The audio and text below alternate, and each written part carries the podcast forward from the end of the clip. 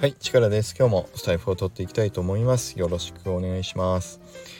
えっと今日はねあの何の話をしようかっていうと前にあの僕があれレジ袋について話した回があったでしょ？うん。まあ聞いてくれてない方は是非ねあの今日のコメント欄貼っておくんでまあ聞いてほしいんですけどそうえっとね第81回だったかな。あのレジ袋をどうしてお客さんに選ばせるのかなっていうね。あのそう某あるドラッグストアさんでねそういう体験をしてまあ僕は嫌な気持ちになったんだけど皆さんどうですか？っていうね話をした回があったと思うんだけどあれの後日談で実はそう店員さん側から見るとどうなのかっていうね話をちょっと伺えたタイミングがあったんでちょっとその話をね今日はシェアしたいなと思うんですけどやっぱりねお客さん側からするともう慣れてないんだからあのー、そうお店側で慣れてる人が決めてくれって僕はね一方的にやっぱ思ってはいたんだけどお店の方からするともちろんそれはそうなんだと。だってねそれまで有料化になる前は全部お店側でやってたもんだから。でもあの有料化した後にやっぱりねあの親切心でこうこの大きさでどうですかとかっていう話を、まあ、提案したこともやっぱりあるみたいなんですよね。うん、そのその方によると。ただその度にいやもう小さいのでいいからとかあの安いのにしてくれとかそうあとおお客さんによってはなんか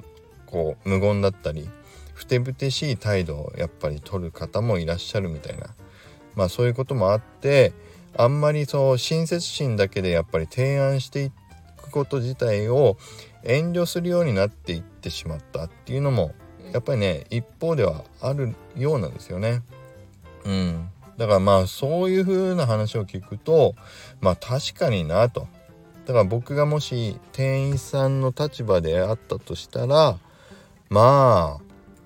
最初はねいろいろ聞いたりして提案したりしても嫌な気持ちを毎日毎日じゃないね一日一回じゃないから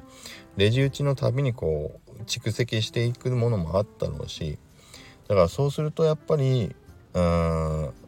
んねもうお客さん側にも委ねてしまおうっていう風になっていってしまうっていうね経緯は分からなくはないなっていう風にちょっと思ったんですよね。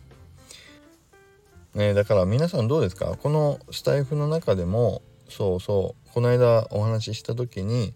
やっぱりね自分のお店ではあのそういうこともあったからなのか分かんないけどこう1個のレジ袋に統一しましたっておっしゃっていただいた方もねいらっしゃったんだけどだからやっぱりねあの客側だけのまあ目線だと分からないこともお店の方の、まあ、観点によれば、まあ、違う観点もあるっていうのがちょっとよく分かりましたね。うん、だからまあ今日の話のポイントとしてはやっぱりね物事白か黒正義か悪かみたいなね一方向のあの見解だけじゃないんだなっていうのはよく分かりました改めてね。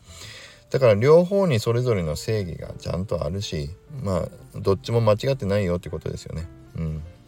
だから最近ねあのまたガチホロンだとかまあいろんなねどうあるべきかみたいなあの議論も少し出始めたりもしてるけどまあ一方向だけのねあの見解だけじゃないよっていうことはやっぱりよく分かりますよね。うん、でその中ででもね何かしらのまあルールに基づいて、まあ、判断していかないといけないということもあのよくわかるんでその中で落としどころをうまくね見つけていけるようになるといいんだろうなというふうには思いますけどまあレジ袋の話に戻ると僕は改めてだけどあの前回ねあの話をした通りあのお店側の方のまあ見解も理解した上で僕としてはやっぱり同じ回答ですよね。うん、あのお店の方にあのちょうどいいものをあのご提示くださいっていうふうにお伝えするようにしようというふうに改めて思いました。うん、でもその中でまあお店側の方の気持ちもちょっと理解できましたという話になりましたね。うん。今日の話もまあそんなとこかな。だからまあ物事もう一回だけど、そう、一方向だけで見るっていうのは偏りすぎちゃうなと思うので、まあそういうバランスを取れた人間になりたいなというふうに思いましたね。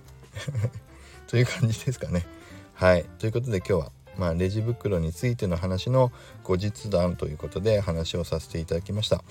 今日の話もねまたいいなと思っていただけた方はいいねボタンとフォローをいただけると嬉しいです。はい。それでは今日はまたあのこれで終わりにしたいと思います。それでは皆さん良い一日を。